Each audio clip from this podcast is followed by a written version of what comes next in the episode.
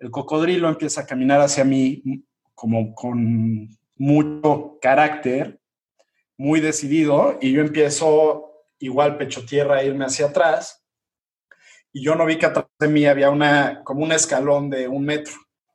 Y yo obviamente iba retrocediendo sin quitar la mirada al cocodrilo, que es una cosa muy importante. Y cuando llego al, al desnivel este, piso en falso, volteo y en cuanto me distraigo, el cocodrilo mueve la cola, levanta toda la arena y yo ahí perdí toda visibilidad. No podía ver al, cocodrilo que estaba a menos de un metro de mí.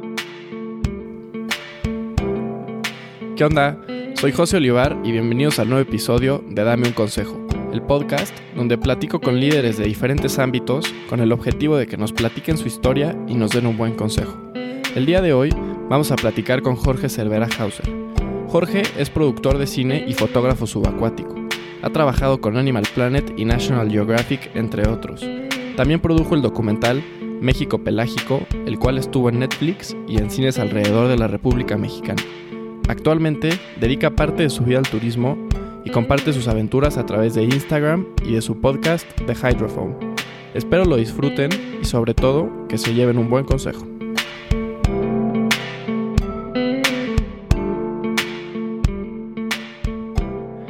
Pues Jorge, primero que nada, muchísimas gracias por estar aquí con nosotros. ¿Cómo has estado? ¿Cómo te ha tratado pues la pandemia? Este, un poquito bittersweet porque en tema de calidad de vida muy bien. Este, he tenido chance de salir mucho en la lancha, ir en la moto. Vengo de tres años de estar muy estresado y muy ajetreado con, con trabajo, de no tener tiempo de, de, respirar. Y en los últimos seis meses, antes de la pandemia, hubo algunos cambios importantes. Entonces creo que la pandemia por ese lado fue un buen, un buen break. Por el lado de chamba, justo, este, estaban empezando proyectos nuevos que ya estaban despegando y de repente todo se congeló. Y, este, y bueno, a, todos nos pegó, yo creo que en especial al turismo le pegó durísimo. Sí, totalmente. Entonces, pues sobreviviendo. Pues sí, ni hablar. Oye, Jorge, platícanos pues un poquito qué es lo que, qué es lo que haces, a qué es lo que te dedicas. Pues a muchas cosas. Yo eh, te cuento rápido. Yo me dediqué mucho tiempo a, publicidad, a la producción de comerciales. Yo soy de, Ciudad de México. Y al mismo tiempo, durante muchos años, estuve en una fundación que se llama Pelagic Life. Entonces, esta fundación em, que empezó como un grupo de amigos explorando el mar abierto y luego empezamos a hacer unos proyectos más interesantes, empezó a crecer. Eh, hicimos un documental, hicimos un libro, este, hicimos proyectos con pescadores en Baja California y llegó un punto donde era, donde era una especie de... Pues yo ya tenía dos trabajos de tiempo completo, ¿no? El que pagaba las cuentas, que era Calypso, la productora, donde, hacía, donde tenía clientes que me daban la peor flojera del mundo. Trabajaba con gobierno, con farmacéutica. De mis clientes más grandes era Avon, entonces era estar haciendo comerciales y videos de Avon. y, entonces, por otro lado estaba la fundación, que estaban haciendo cosas muy interesantes en el mar. Obviamente ahí no, nadie cobraba un peso, todo era por, por, por gusto, por amor al arte, por amor al mar. Y, este, y empezó a absorber muchísimo tiempo, porque afortunadamente empezó a crecer, los proyectos se volvieron cada vez más interesantes y ahí fue cuando dije, híjole, yo me quiero dedicar al mar de tiempo completo y empecé a ver de qué manera yo podía dedicarme a algo que, pues, que, que, me dejara este, vivir como me gusta y estar haciendo lo que me gusta y entonces estar de lleno ahí metido, ¿no? Eh, después de varias ideas, de una idea de tener un liveaboard, un liveaboard es un barco de buceo donde donde tú duermes y vives una semana, dos semanas y vas a lugares remotos a, bucear. Eh, tuve por ahí la idea de hacer uno en el Caribe porque nadie lo estaba haciendo y platicaba con un amigo que tiene una tienda de buceo en el Caribe. Me dijo, ah, pues suena bien, pero si te interesa, están vendiendo el Solmar 5. El Solmar 5 es de los Livaboards, bueno, el más famoso en México y es un barco muy reconocido en todo el mundo. Fue el primer barco que fue a Revillagigedo a a bucear. Fue el primer barco que, que, empezó comercialmente con los tiburones blancos en Isla Guadalupe. Entonces, después de dos años de, eh, de, negociar y de hacer un due diligence muy profundo, porque pues, al final eran eh, todos mis ahorros, vendí mi departamento, este, mi familia me prestó dinero. Este, entonces sí, sí, pues agarré buenos abogados, hice mi tarea y después de dos años, además, este, pues compro la, la, empresa, ¿no? No nada más el barco, era una empresa ya muy estructurada, muy reconocida, con dos años de reservaciones futuras ya vendidas. Eh, al final subió mucho el dólar, toda la transacción era en dólares y al final ya no pude comprar el negocio, yo solo lo compré con socios. Ok. Y muy chistoso porque el día siguiente de que por fin, después de dos años de estira y afloje, por fin firmamos la, la compra del negocio, al día siguiente se mete un tiburón blanco a la jaula del barco. Uy, ¿con gente adentro? Con un chino adentro. Esto fue en noviembre de 2016 y el video se hizo bastante famoso no, no, no, que no se confunda con el de el incidente que hubo el año pasado, que, se murió un tiburón. Este, este fue nada más, o sea, el tiburón no le pasó nada, se metió por completo a la jaula, se salió por arriba, como... El chinito. El, chinito perfecto. Tengo una foto con él. Este, y fue lo primero con lo que tuve que lidiar eh, después de haber comprado el, el, barco. Nosotros estábamos en San Diego con los abogados, esto pasó en, en, Isla Guadalupe y a partir de ahí, pues obviamente yo, yo veía esta empresa como, como mi proyecto de vida, yo le estaba apostando todas mis canicas a eso. Este, y empiezo a desarrollar mi visión de lo que yo quería para esa empresa, ¿no? Empezamos a hacer una cosa que se llama Pelagic Safari, que son eh, safaris de mar abierto aquí en Cabo, este, y después compramos un segundo barco, que era un guardacostas canadiense, eh, que era el, James Sinclair, y lo convertimos en el Socorro Vortex, que fue el barco nuevo de nuestra flota. Es un barco de 140 pies, este, de super lujo, para 14 buzos nada más, para que te des una idea. El barco del mismo tamaño de la competencia es para 34 buzos. Entonces, es un barco muy cómodo. Este, yo estuve metidísimo en eso, fue, fue mi bebé, yo creo que es el proyecto más interesante que he hecho en mi vida. Y este, pero es lo que te digo, como que me aventé tres años, eh, yo me empecé a dedicar a esto porque quería estar cerca del mar, pero de repente mi vida, eh, mi, mi, vida era estar en la oficina en San Diego o con abogados en México o en el astillero en la remodelación del barco, que eso no me quejo, estuvo padrísimo. Eh, haciendo mucho lobbying con gobierno, haciendo mucho temas comerciales de marketing y de ventas por trade shows en todo el mundo. Entonces, de repente yo en lugar de, este, de, estar en el mar, pues estaba en, en, brincando de avión en avión y de aeropuerto en aeropuerto. Y en septiembre, bueno, paralelo a todo esto, cuando me podía escapar al mar, algo que siempre me ha gustado mucho, pues además de estar ahí, es tomar fotos abajo del agua. este, entonces siempre seguí con eso. Y en septiembre del año pasado eh, decidí renunciar como CEO de, Pelagic Fleet, que es la empresa de los barcos, eh, para tratar de empezar algo más chiquito que me permitiera estar más tiempo en el mar. Y así es como nace Baja My Love, que es el, nuevo proyecto. ¿Y sigues de socio en los barcos? Sí sigo de socio en esa empresa, eh, pero ya no estoy involucrado en la parte operativa. En, Baja My Love, ahí estoy metido en este, pues de, de lleno, ¿no? O sea, es mi nuevo bebé y ahí sí estoy tratando de estar más boots on the ground, este, saliendo al mar lo más que pueda y... ¿Ahí qué es lo que hacen?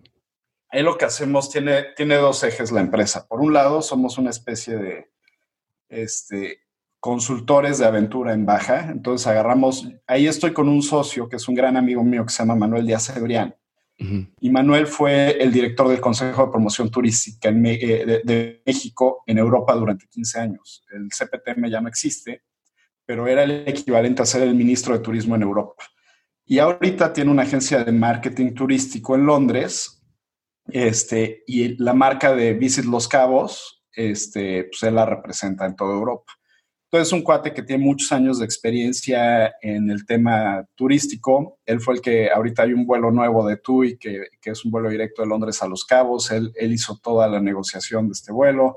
Entonces es un cuate con, con, muchos años de experiencia, con mucho colmillo y que toda la gente en la industria lo quiere mucho. Por otro lado estoy yo, que, que traigo más el background de, eh, del mar, el freediving, el buceo, eh, me encanta la aviación, he hecho muchos proyectos con aviones, entonces como que complementamos muy bien la parte de marketing del turismo y política con la parte de logística y exploración. Entonces el primer eje es hacer tu aventura de baja a la medida. Okay. Este, de la A a la Z. O sea, por ponerte un ejemplo, antes de que explotara la, la, pandemia, uno de los primeros clientes que tuvimos era un cuate, este, un, un billionaire alemán que se gastó 150 mil dólares en tres días. Hicimos en tres días lo que yo hubiera hecho en, en, semana y media. Y entonces de repente me traje un Cessna 414 de Querétaro para poder ir a, a, Magdalena y regresar el mismo día, o ir a La Paz, salir al mar y regresar. Este, diferentes tipos de embarcaciones. De repente usamos un catamarán este, padrísimo de, de, base todo el día y una lancha rápida para ir a buscar las ballenas o ir a buscar este, los lobos o mientras estábamos viendo ballenas había otra lancha eh, buscando tiburones. Cuando llegaban los tiburones nos hablaban y llegábamos ahí. Entonces como que le conseguimos su, este, una, una mansión en la playa y camioneta con chofer 24 horas, al final 24 horas antes de regresarse cambió de opinión y no quiso volar comercial, quiso volar privado, entonces conseguimos también un Hawker 800 para mandarlo a Colombia.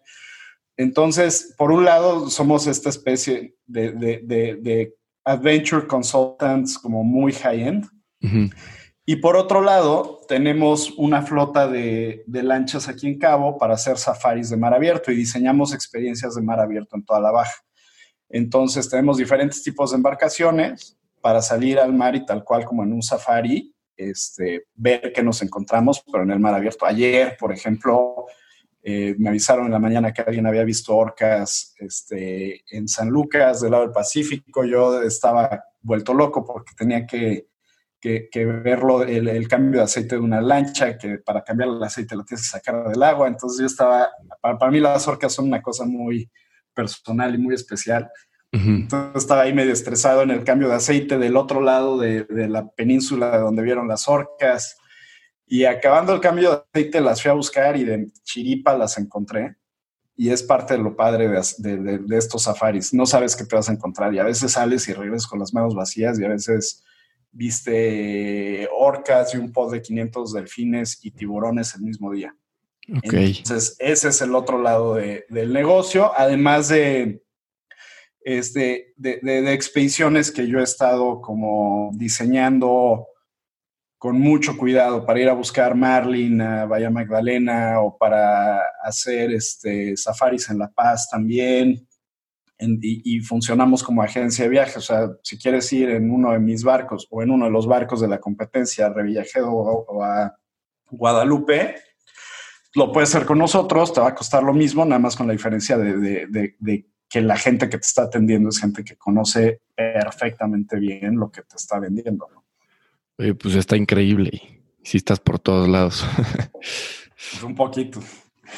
¿Y, ¿Y cómo empezaste con, con, o sea, meterte de todo este tema de como del mar? ¿Desde chico te, te gustó? Desde chico me encantó el mar. Siempre me, me gustaron mucho los animales, me gustó mucho el mar este, me acuerdo perfecto, tenía mi colección de VHS de, de National Geographic, tenía, uh -huh. este, mi abuelo tenía muchas revistas de Nat Geo y siempre las veía y compraba libros y cuando vi Jaws, yo creo que la primera vez que vi Jaws lo vi en el Canal 5 en español, uh -huh. cuando yo tenía 5 años y me encantó, me volvió loco, yo quería ser biólogo marino. Este, o sea, el personaje de, de Richard Dreyfuss en, en Jaws, uh -huh. que es Matt Hooper, yo quería ser ese cuate. Y mi abuelo, del lado de mi papá, tenía una empresa de pesca deportiva.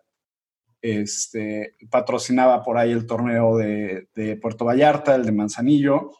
Y a mí me gustaba mucho ir a estos torneos. No me gustaba pescar, pero iba en las lanchas de metiche, ¿no? Sí.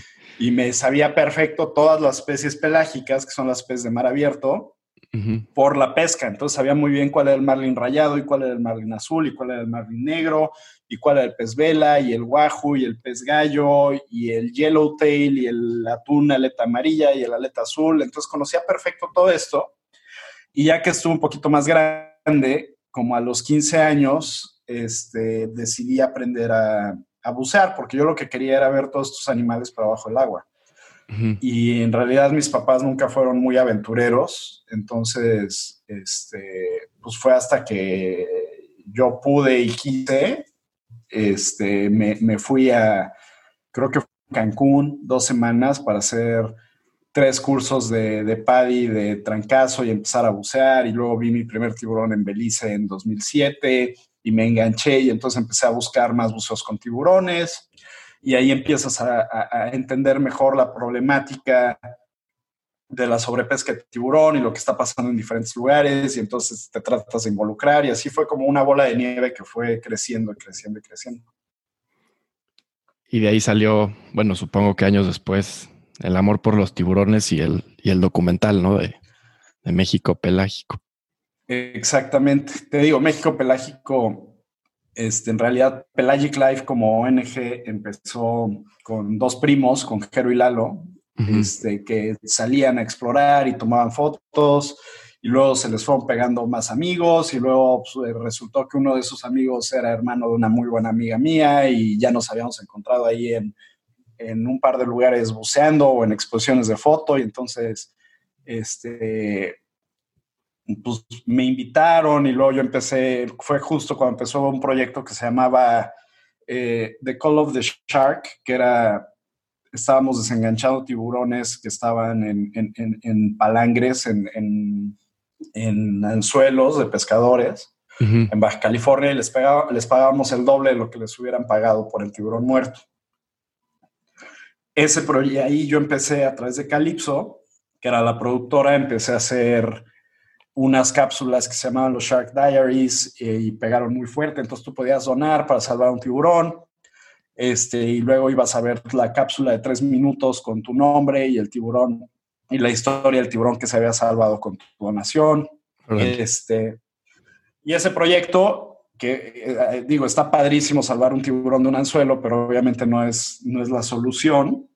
Este, y ahí fue cuando nos dimos cuenta que el chiste era impulsar el ecoturismo de la mano de la gente local para que en serio tuvieran una derrama económica importante con los animales vivos y entonces eso ya, ya, ya es el primer paso una solución.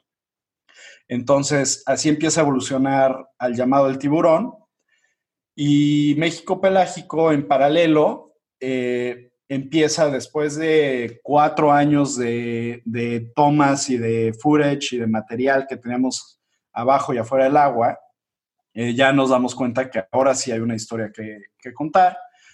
Y es cuando empezamos, fue un documental que se hizo un poquito al revés, porque en lugar de hacer una carpeta de producción y un guion y un shooting list y, un presupuesto y salir a grabar, pues nosotros en realidad ya llevamos casi cinco años grabando.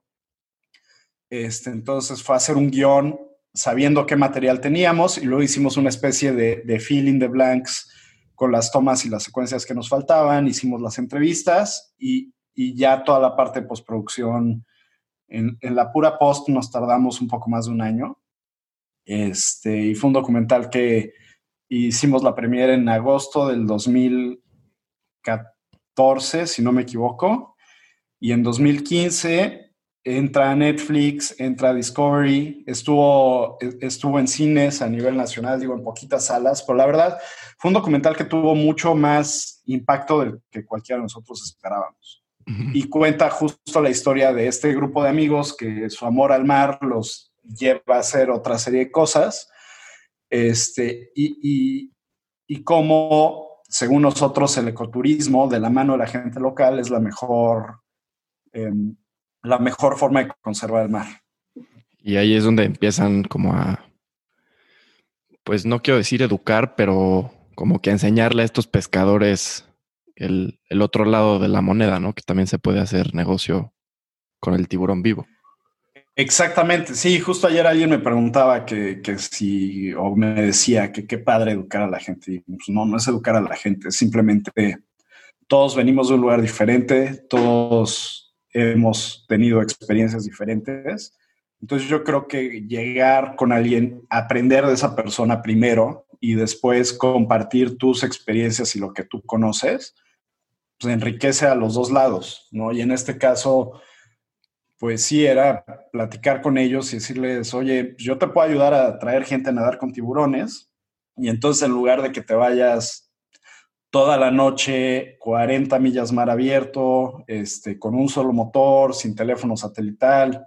O sea, ser pescador de tiburón es un oficio peligroso en realidad. Y no es contrario a lo que se puede pensar, no es muy bien pagado. O sea, la aleta de tiburón se paga súper bien en restaurantes, este, o sea, como ya, ya que llega a Asia, ya cambia por completo. Ahí los intermediarios y los restauranteros son los que ganan de esto. Los pescadores en realidad les alcanza para sobrevivir y ya.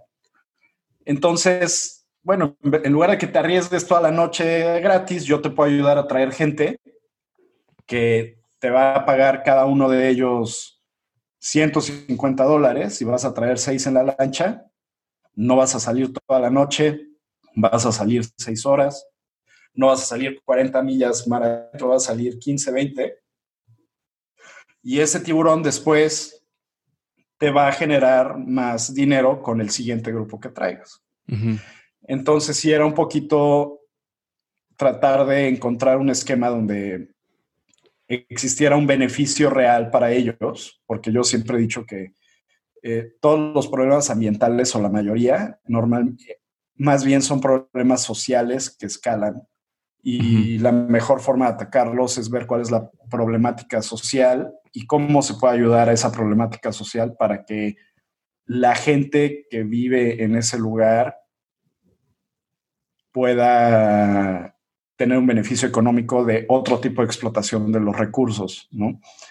Este, y fue un poco lo que pasó ahí con los, con los pescadores. Si han estado siguiendo, o sea, estos últimos años han, seguido en contacto con los pescadores? Sí, de hecho es muy chistoso porque nuestra tirada cuando empezamos el proyecto era que, eh, que, lo que se desarrollara fuera el nado con tiburones.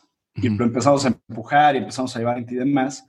Y curiosamente en 2016 nos encontramos sin querer con algo que llevábamos buscando desde 2011, que era la, este, que, que eran las, los baitballs, las bolas de sardina y los, los marlin rayado comiendo. Y este, era algo que siempre habíamos buscado, nunca habíamos visto. En 2016 aparece y a partir de ahí, con nuestras fotos, nuestros videos, se vuelve un tema muy famoso a nivel mundial y ahora desde 2016, entre octubre y diciembre todos los años se llena Bahía Magdalena de gente que va exclusivamente a fotografiar el marlin rayado. Entonces, al final, lo que les dejó un beneficio económico serio ni siquiera fueron los tiburones, fueron, este, fueron los marlin. Los marlins. pero, es de, temporada o, todo el Es de temporada. No, entre octubre y diciembre. ¿Y te puedes meter a nadar y, a bucear? Sí, esa es la idea. Hacemos puro, digo, por, el tipo de encuentro que tienes, que es más cerca de la superficie y lo que te tienes que mover, no tiene mucho caso estar buceando, entonces es más snorkel, uh apnea. Eh, pero sí, y, tardó esto este, cuatro años, de que en 2012 empezamos a, a, tratar de impulsar el destino y de hacerlo de los tiburones, a que ya explotó la palomita, eh, que fue en 2016 y desde ahí ya hubo un cambio importante. Ya hay más gente buscando dedicarse al turismo, ya han abierto restaurantes, ya han abierto hoteles este, para, para poder recibir a toda la gente que va a los Marlin. Entonces creo que es un ejemplo muy padre de con, resultados reales de lo que queríamos lograr, ¿no? Y durante las, bueno, durante lo que queda del año que no es temporada de Marlin, supongo que también se dedican con otras especies, ¿no? Es una de las tres bahías de México donde llega la ballena gris a dar a luz. Esto pasa entre finales de diciembre y finales de marzo. Sí. Y hay solamente tres lugares en el mundo donde puedes ir a ver ballenas grises este, durante esta época. Y es Ojo de Liebre, que es la bahía que está más al norte por Guerrero Negro, luego está San Ignacio y luego está Magdalena. Este, entonces es un lugar muy famoso por eso también. Yo creo que son los dos highlights de, turismo. También a la gente que le gustan las aves y el bird watching es un lugar increíble. La población más al sur de, de Águilas Calvas está ahí en Magdalena. Este, es un lugar muy rico que todavía no, ha acabado de... Ni, ni siquiera hemos acabado de, entender todo el potencial en cuanto a encuentros con vida salvaje. Yo apenas hace unos meses eh, pude fotografiar coyotes en la playa, allá en Magdalena. Uh -huh. eh, pero sí, yo creo que ahorita lo más importante es marlin, ballena gris y también hay mucha pesca ribereña, este, pesca de escama, hay pesca de sardina, hay este, se cultiva mucho ostión, almeja. Okay. Entonces de eso vive la gente por ahí. Bueno, al principio, o sea, no sé, te quería preguntar, eh, trabajaste con, con Animal Planet, ¿no? Como en un tipo reality, ¿no? Ese fue como el comienzo de tu vida, pues como pues ya profesional en el tema de, la, de, la, de las fotos y eso. No realmente, yo pensé que iba a ser el comienzo, este, pero no, te, te voy a contar una historia. Yo, yo por ahí de 2006, este, yo acabé la carrera en 2006. ¿Qué estudiaste? Estudié comunicación y estaba trabajando en producción de televisión y se me botó la canica un día y dije, quiero ser guía de safari en África. Entonces uh -huh. me iba a ir a hacer un curso para ser eh, ranger en, en, Namibia y justo cuando estaba haciendo todos los trámites, tuve un accidente en la moto fuerte, eh, perdí el dedo gordo en un pie, me quedé sin caminar seis meses ya no me fui. Y, cuando estaba en el hospital, un muy buen amigo mío me iba a ver yo creo que todos los días al hospital y siempre me decía, Jorge, hay un programa en Animal Planet que te, te volverías loco, es un reality están buscando al nuevo documentalista Animal Planet. Y entonces hay una mexicana y hay un hindú y hay un suizo y hay un no sé qué. Y tú deberías estar ahí, ¿no? Porque son las dos cosas que más te gustan, que es este, filmar y la producción y, y los animales. Entonces, cada semana que iba al hospital me contaba qué había pasado en el programa y me platicaba y me decía. Y seis meses después, cuando empiezo a caminar otra vez, eh, un día me habla y me dice, métete a este link, están recibiendo las applications para la segunda temporada y tú tienes que estar ahí. Entonces me meto y veo todo el gorro que era, este, llenar, había que llenar mil formas, hacer un video como de casting, hacer un ensayo, mandar un portafolio a tu trabajo. Y yo la verdad lo que quería después de seis meses de no caminar era retomar un poquito mi vida y, volver a trabajar y volver a hacer cosas. Entonces como que lo dejé pasar hasta un día que, que de plano no tenía nada que hacer. Y este, y entonces ya me metí, llené todo, lo mandé y resulta que de 35 mil personas que aplicaron, nos escogen a, a, cuatro para ir dos meses a vivir a Sudáfrica a hacer este, este reality. Entonces era un programa donde, donde te, te, iban poniendo como challenges, eran, tenías que ir haciendo mini documentales a lo largo del programa de diferentes cosas y al final tú tenías que picharle a los productores, hacerle el pitch de, de, tu, de tu, proyecto final, eh, te lo tenían que aprobar y entonces las últimas tres semanas lo dedicabas a hacer este, un documental hecho y derecho de cinco minutos. Y al final volaba, volaron a un jurado de todo el mundo muy importante, a la directora de Wildscreen, al commissioning editor de Animal Planet, al director de Mantis, que es una empresa de, de lodges en África muy grande, este, a Mike Beerhead, que es un cineasta muy importante también. Y entonces entre ellos votaban quién ganaba y había una mini gala de premiación y entonces el que ganaba, tu documental lo iban a estar pasando intermitentemente en la, en, entre la programación de Animal Planet, ahí va a estar uh -huh. saliendo tu, tu, documental. Este, yo gané y pensé que eso me iba a abrir las puertas de la BBC y de documentales y todo esto, pero la realidad es que eh, yo, yo tenía 22 años y era bastante, era, un, era un puberto arrogante, básicamente. y, y pues la verdad no tenía, no tenía la experiencia que yo creía que tenía, pero actuaba como si fuera alguien que llevaba años. 10 años haciendo esto. Y pues obviamente eso, eso no te ayuda ni a caerle bien a la gente, ni a este ni a que se te abran puertas. Entonces yo creo que yo estaba en una etapa muy inmadura de mi vida cuando pasó esto. Este, no se abrió ninguna puerta. Eh, regresé a México, empecé a trabajar en, en McCann, que es una agencia de publicidad. Yo llevaba, era, era el director creativo del área de farmacéutica.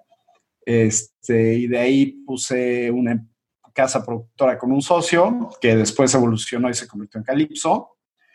Eh, pero yo creo que ya eh, fuera una experiencia muy padre lo de Animal Planet, donde en realidad ya empezó este camino ya más serio de la foto de los documentales y demás, fue con Pelagic Life, definitivamente. ¿Y te, o sea, te puedes dedicar a eso de lleno? ¿O tienes que ser el top del top para...? Pues de que se puede, se puede. Conozco a mucha gente que, que se dedica de lleno, pero justo la gente que conozco que se dedica de lleno a esto es gente que que ha ganado Emmys, que ha ganado BAFTAs, que, que son el top del top del top. Eh, yo la verdad como nunca le... Bueno, primero que nada, nunca quise dedicarme de lleno a filmar abajo del agua porque entonces iba a volver un trabajo y ya no lo iba a disfrutar. Entonces, como que desde el principio marqué mi raya y dije, a mí me interesa más tomar fotos que filmar. Y nunca lo voy a hacer como un trabajo porque no quiero que se me eche a perder esto que me gusta tanto. Entonces, por un lado, la parte de la foto siempre fue más algo que hice por mí y mi camino profesional se fue más por el lado de, del turismo y los barcos y los viajes. Este, pero sí, o sea, que te puedes dedicar de lleno, te puedes dedicar de lleno. Es un camino bien difícil y tienes que ser el mejor o del, top 10 del mundo para que en serio puedas vivir bien y vivir tranquilo de esto. Pues, de hecho, en mi, en, en, The Hydrophone, que es mi podcast, que, empecé ahorita con todo el ocio de la pandemia, pues, eh, he entrevistado a, más de uno que se dedican a, a, eso. Está Andy Casagrande, que ya es prácticamente la cara de Shark Week, ha ganado dos semis.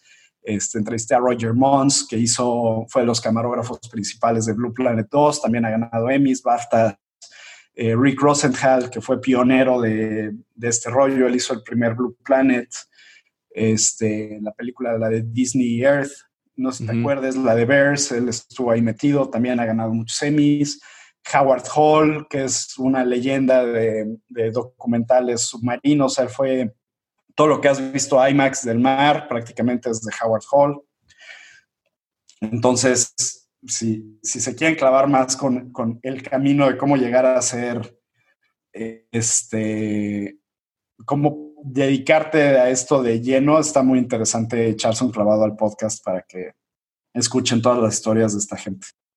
¿Y no te animarías a hacer otro documental o es mucha chamba?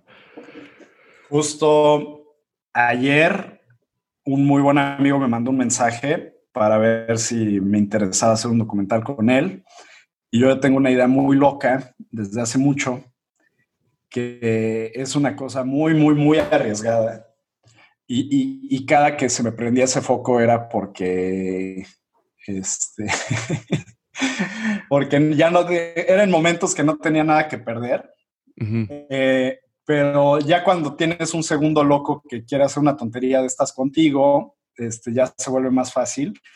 Y no, yo creo, a mí la verdad me gusta, pero vuelvo a lo mismo. No, no, lo que no me gustaría a mí es hacer, es que fuera mi trabajo y que me contraten y hacer proyectos de alguien más. A mí lo que me gusta es hacer proyectos míos que crea que vale, que vale la pena. Y sí, yo creo que ayer se empezó a cocinar un, un documental nuevo, que, que es un proyecto además que tengo que tengo ahí pendientes desde hace mucho y creo que puede salir algo, algo muy, muy interesante. Eh, no te puedo decir qué es porque si lo hacemos sería la primera vez que alguien lo hace, eh, pero, pero está muy interesante. Aparte ahorita, como que en Netflix y eso han estado subiendo muchos documentales de, de animales, ¿no? Sí. ¿Viste el de el de Night on Earth?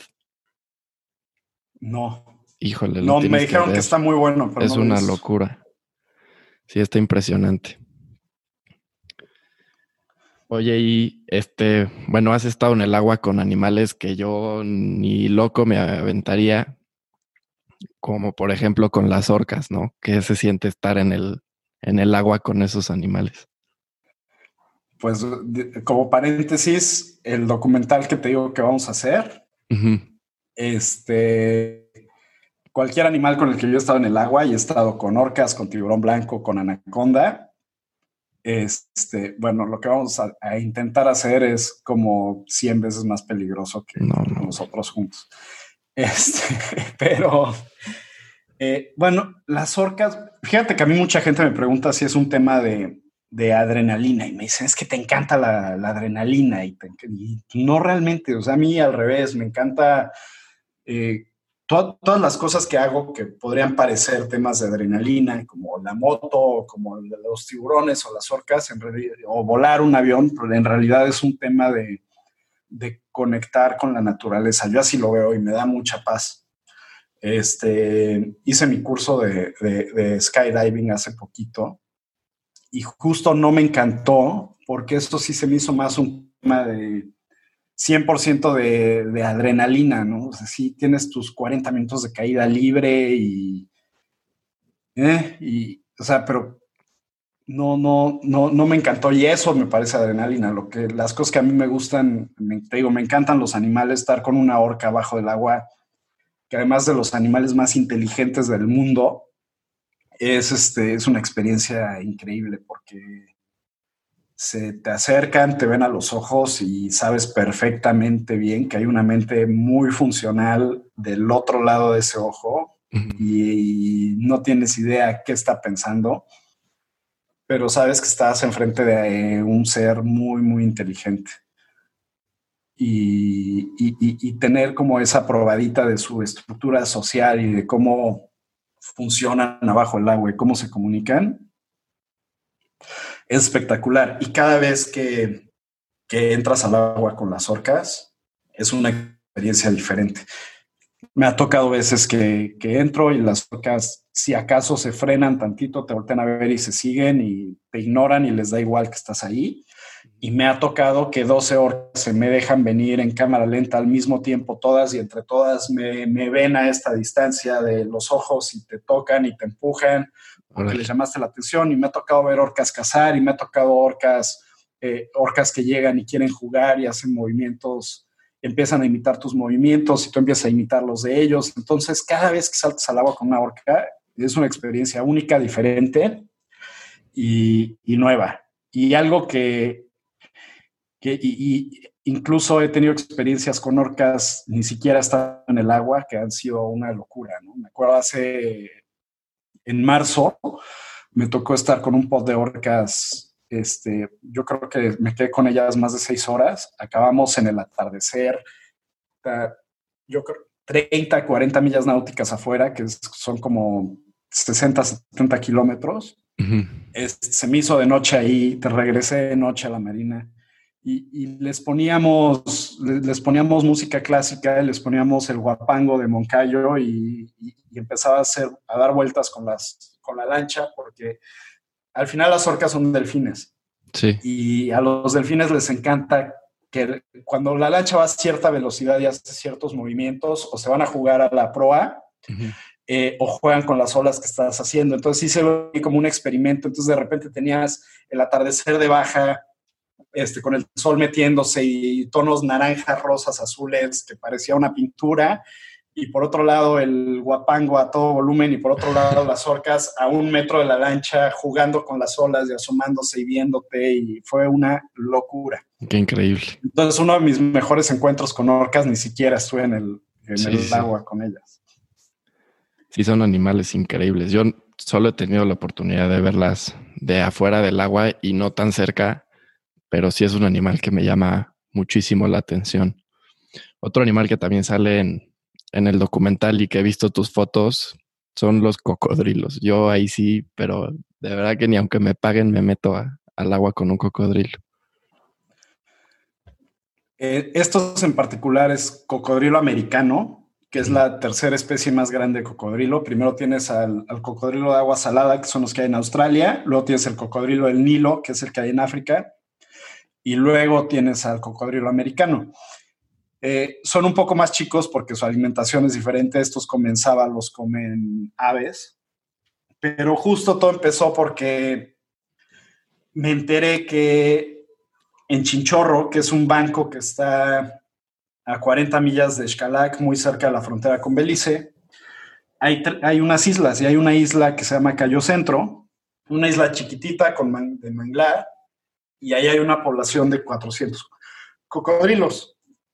Y un día platicando con la directora del parque de, de Chinchorro, este, me dijo que, era, que los cocodrilos regularmente salían al mar, donde están los palafitos de los pescadores. Los palafitos son unas especies de cabañas que están arriba del, sobre el agua y ahí viven parte del año los pescadores de, caracol y langosta.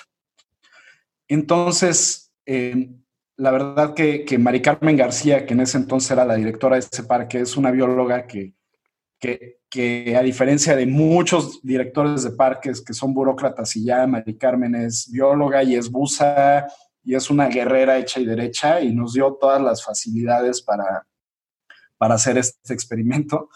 lo que hicimos fue hacer uno de los palafitos, usar carnada para que las vibraciones del agua sacaran a los, a los cocodrilos del manglar.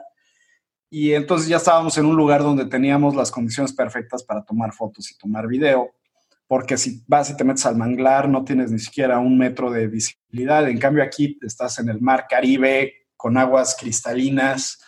Y este y fue en 2013 la primera vez que, que fotografiamos cocodrilos ahí en Chinchorro y fuimos, creo que antes de nosotros solamente Brian Scary y fue como que sin querer estaba haciendo un reportaje para Nat Geo de, los corales de, Chinchorro y sin querer se le atravesó un cocodrilo y le tomó una foto ahí medio de lejos, pero fuimos como los primeros en, hacerlo bien, ¿no? O sea, sí es mucho más peligroso que meterte con cualquier otro animal. Depende, o sea, si lo haces, hay, un centro de buceo en Escalac un buen amigo que se llama Javier Salas y el centro de buceo se llama XTC Dive Center y ellos son los que, los que tienen la infraestructura para hacer esto, ¿no? A raíz de que ellos fueron los que nos llevaron la primera vez y a raíz de que fuimos nosotros, empezó a crecer también el, el, la actividad, como se, se, volvió popular entre fotógrafos subacuáticos. Y, y, la verdad que Javi le ha echado muchas ganas para tener una operación muy, muy, muy bien montada, muy segura, tiene protocolos de seguridad muy fuertes. Entonces, si vas con Javier a hacer esto, es súper seguro. Eh, nosotros, que somos medio empíricos y medio, siempre le estamos este, rascando los huevos al tigre, eh, pues a mí ya en lo personal ya me atacó un cocodrilo una vez, afortunadamente no pasó nada, pero fue un experimento muy interesante porque ahí me di cuenta que son animales mucho más listos de lo que creemos. Más impredecibles, ¿no? También. Pues deja tu Es que no, yo creo que impredecible va del lado de, que es más instinto que inteligencia. Bueno, no, no. No, más, más bien sí. Impredecible va de la mano con inteligencia. Pero yo, más que impredecible, yo no veía venir lo que pasó, porque pues, yo veía un cocodrilo como un, una lagartija prehistórica con un cerebro de este tamaño y, para mí era muy fácil, ¿no? Era nada más este, dejarle claro que, que no eres presa, marcar territorio y todo debería salir bien. Hubo un cocodrilo en particular que este, estaba en agua muy baja, yo me fui lejos de donde estaba todo el mundo, primer error. Este, yo estaba pecho tierra, en menos de un metro de profundidad, me empecé a acercar a un cocodrilo bastante grande, me acerco, me acerco y le empiezo a tomar fotos. El cocodrilo empieza a caminar hacia mí como con mucho carácter, muy decidido, y yo empiezo igual pecho tierra a irme hacia atrás y yo no vi que atrás de mí había una, como un escalón de un metro. Este, y yo obviamente iba retrocediendo sin quitar la mirada al cocodrilo, que es una cosa muy importante. Y cuando llego al, al desnivel este, piso en falso, volteo y en cuanto me distraigo, el cocodrilo mueve la cola, levanta toda la arena y yo ahí perdí toda visibilidad. No podía ver al, al, cocodrilo que estaba a menos de un metro de mí. Entonces, cuando levanta toda la arena, este, se me empezó a dejar ir y yo lo único que tenía era mi cámara, que es de buen tamaño, este, y, y empecé a bloquear las mordidas a ciegas. Sentía cómo estaba mordiendo la cámara, pero no sabía bien ni siquiera dónde estaba. Entonces yo nada más ponía la cámara adelante. adelante. Eh, yo creo que eso duró menos de 10 segundos, para mí se sintió como 10 minutos. Y ya que baja la arena, el cocodrilo, se, el cocodrilo sabe que ya no tiene el, la este, ventaja, ¿no? La ventaja.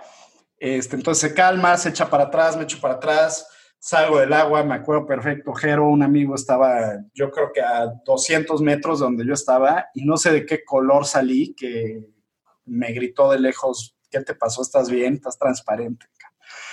Y, pues sí. Pero, pero lo que pasó fue que el cocodrilo me hizo una emboscada hecha y derecha. Y para planear con anticipación un ambush, pues sí necesita cierto grado de inteligencia que yo la verdad no pensé que un cocodrilo lo, lo tuviera. ¿no? Hoy platícanos con, con los tiburones, pues en sus barcos, ¿no? O sea, como que llevan a la gente a, pues a meterse a la jaula con el tiburón blanco y eso, pero tú también lo has hecho fuera de, de la jaula, ¿no? Que, ¿Cómo es esa experiencia? Lo he hecho de fuera de la jaula de, de diferentes maneras. La primera vez fue en 2012 sin los permisos necesarios para hacerlo. No fue en mis barcos, yo ni siquiera tenía sus barcos, fue en el barco de un gringo que está bastante loco, es un pirata.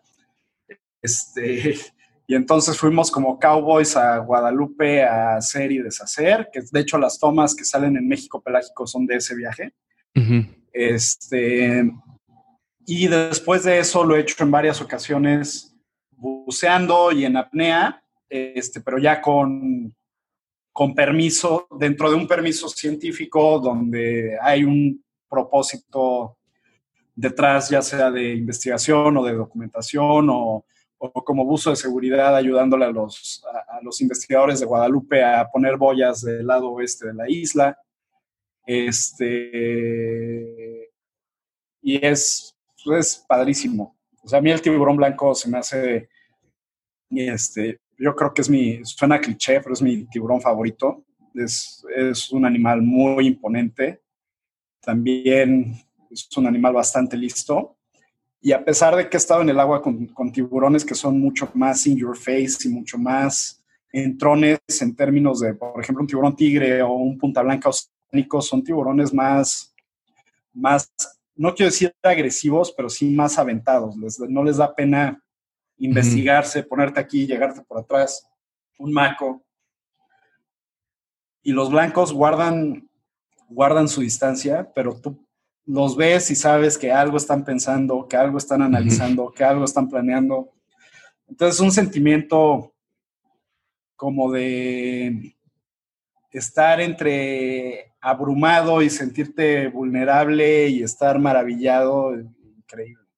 Hace dos años fuimos los primeros en documentar eh, tiburón blanco cerca a la orilla.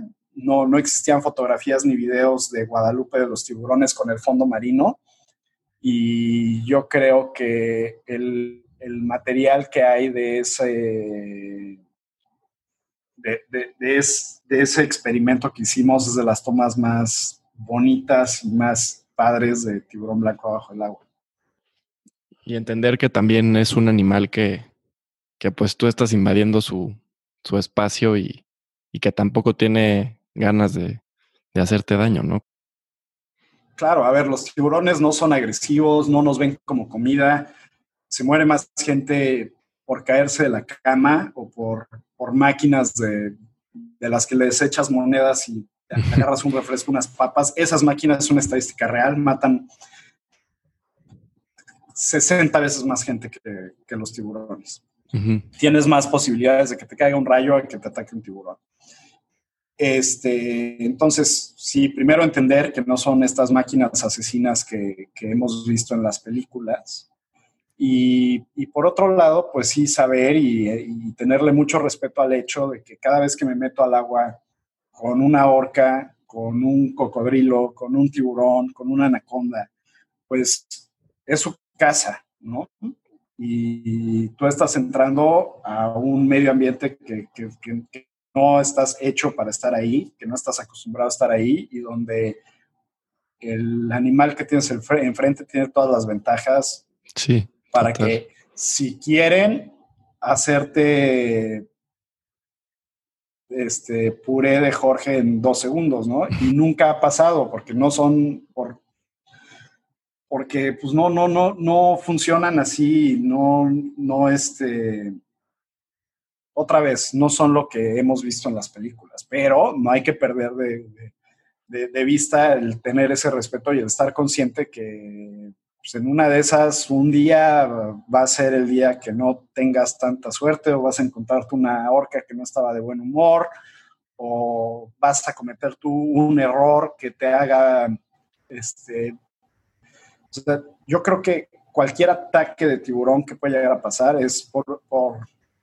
e, es un tema de mistaken identity, ¿no? Por ejemplo, donde pasa más comúnmente y, comúnmente es un decir porque hay este, entre 5 y 12 personas se mueren al año por ataques de tiburón, pero es con la gente que está surfeando. Un surfer desde abajo parece, ves la tabla, ves los brazos, ves las piernas, parece una foca o una tortuga. Y si estás, si estás surfeando en lugares donde hay tiburón blanco y donde hay colonias de lobos marinos o donde hay tiburón tigre y hay muchas tortugas y comen tortugas, te estás poniendo tú también en una posición muy clara de, de ser la presa. Y aún así hay muy pocos ataques. Pero sí, a lo que iba es que yo creo que eh, si un día me llega a pasar algo, va a ser por un error mío 100%. ¿no? Por, por hacer un movimiento que mandó la señal equivocada o por meterme en condiciones que no me debía haber metido. Y ahí es donde hay que, es una línea muy delgada y hay que estar consciente de eso también y, siempre hacer las cosas con cuidado y con respeto. Pues sí, 100%. ¿Y la anaconda dónde la, dónde la, la viste? La anaconda fue en Mato Grosso, cerca del Pantanal, en Brasil. ¿Fue coincidencia o ibas buscando? No, iba específicamente a eso. ¿Y qué, qué tal? Increíble. O sea, esta, la primera persona que se metió al agua con anacondas fue un israelita que es pionero de la fotografía de vida salvaje, que se llama Amos Nahum, que también lo he visto en el podcast. Este, lo hizo hace ocho años y en esos ocho años yo creo que no más de 10 personas hemos pues, tenido la suerte de, estar en el agua con una anaconda verde. ¿Es muy peligroso? No, contrario a lo que pensaríamos, las anacondas son muy tímidas. Entonces, primero encontrarlas es un gorro porque es una época del año donde les gusta, e, e, es cuando se aparean y están mucho tiempo afuera del agua soleándose. Entonces, eh, y están camufladas en, unos pastizales muy altos. Entonces, primero es encontrar a la anaconda que está eh, descansando cerca del río y luego es un juego de paciencia para esperar a que se meta al agua a refrescarse y entonces ya entras al agua con ella. Y son muy, muy tímidas. no, no les gusta interactuar. O sea, tuve un encuentro que duró 20 minutos donde sí le llamé la atención a la anaconda y se acercó, pero fue muy poco. O sea, comparado con, con un tiburón, con una orca, con, con, una, con una manta, incluso con un cocodrilo que, que, pueden llegar a tener una curiosidad muy interesante y unas ganas incluso de interactuar contigo, la anaconda para nada, nada más buscaba cuál era su salida para que irse por ahí y que no la estuvieras molestando. Hasta me sentí es de las pocas veces que me he sentido en una posición invasiva con un animal. Pues qué increíble. Jorge, ¿hay alguna persona o, personaje que haya sido referente en tu vida profesional o, personal?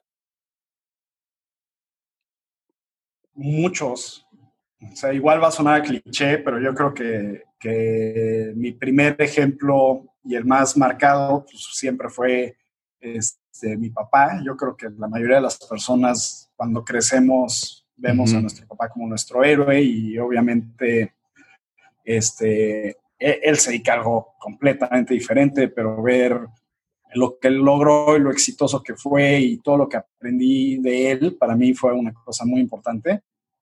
Ya en, estos temas, este, unamos Nahum, obviamente ya custó y sus documentales.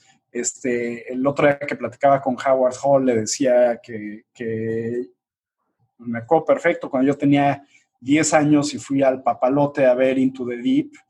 Y a pesar de que yo a los 10 años ya tenía esta fascinación por el mar, cuando vi, cuando fui al, a, ver esta película en IMAX, fue la primera vez que me sentí envuelto y que dije, yo quiero estar ahí, yo quiero agarrar un tanque de buceo y estar ahí.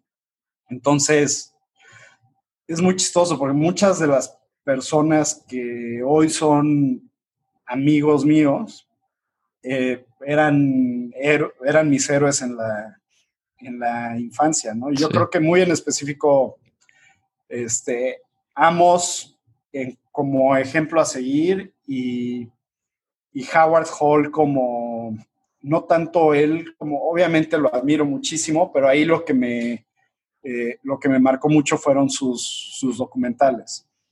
Y, lo, y, sus documentales me movieron muchísimo para querer estar ahí abajo. Porque era, es lo que platico muchas veces con mucha gente, ¿no? De repente Tienes el documental que es más eh, como de hardcore conservation, y entonces te dicen que matamos 100 millones de tiburones al año y ves los tiburones muertos. Este, también, y luego la gente que hace, que tiene este acercamiento a las cosas, eh, critica un poco a la gente que nada más enseña lo bonito. Pero yo creo que cuando un documental que enseña lo bonito y que lo enseña de una forma tan bien hecha como los documentales de Howard Hall, pueden tener un impacto mucho mayor porque es lo que te va a hacer querer ir allá afuera y echarte un clavado y estar ahí. Y ahí es donde empieza a haber un cambio y tú empiezas a, tener acciones para tratar de ayudar a pues, lo poquito que, puedas. El mar en este caso, ¿no? Entonces, a mí ver esos documentales fue, me marcaron muy, muy fuerte y, y, fueron los documentales que me hicieron soñar con el mar y, y soñar con un día, cuando yo, yo tenía, te digo, 10 años, yo soñaba con un día ser buzo y tomar fotos abajo del agua. Sí, pues qué increíble, ¿no? Que ahora has podido compartir experiencias con estas personas que, que volteabas a ver. Sí, sí, sí. Jorge, si estuvieras enfrente de, de un joven que quiere seguir tus pasos y dedicarse a lo mismo que tú, ¿qué le dirías? Yo le diría que seas necio y que hagas lo que te gusta. y muchas veces lo que te gusta no va a ser algo que sea normal para el resto de la gente. Y vas a oír muchas veces frases como de qué vas a vivir, este, eso no es un trabajo real, este, va a haber presión familiar por alguna este, empresa familiar o por algún este, alguna profesión que sea muy de la familia, ¿no? O sea, hay familias de abogados, hay familias de médicos, pero yo creo que, no sé, te puede te puede gustar, o sea, quieres ser crítico de comida y te encanta la comida y si eso es lo que te apasiona, vas a ser, te va a ir mucho mejor siendo crítico de comida que siendo abogado como tu papá, ¿no?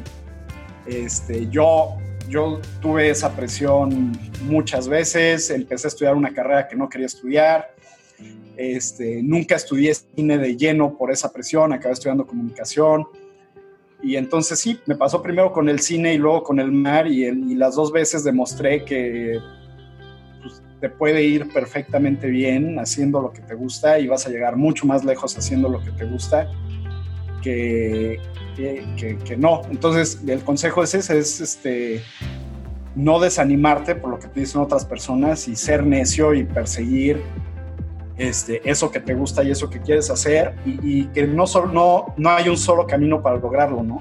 Hay muchos caminos y, el chiste es rascarle y rascarle y caerte y volverte a levantar y seguirle intentando.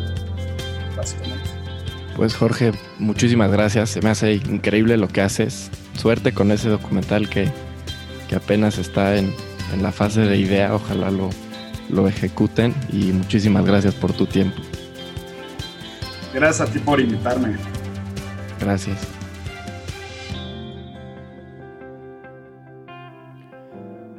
Espero que lo hayan disfrutado y sobre todo que se lleven un buen consejo. Síguenos en Instagram en arroba dame un consejo podcast y nos vemos la próxima semana. Muchas gracias.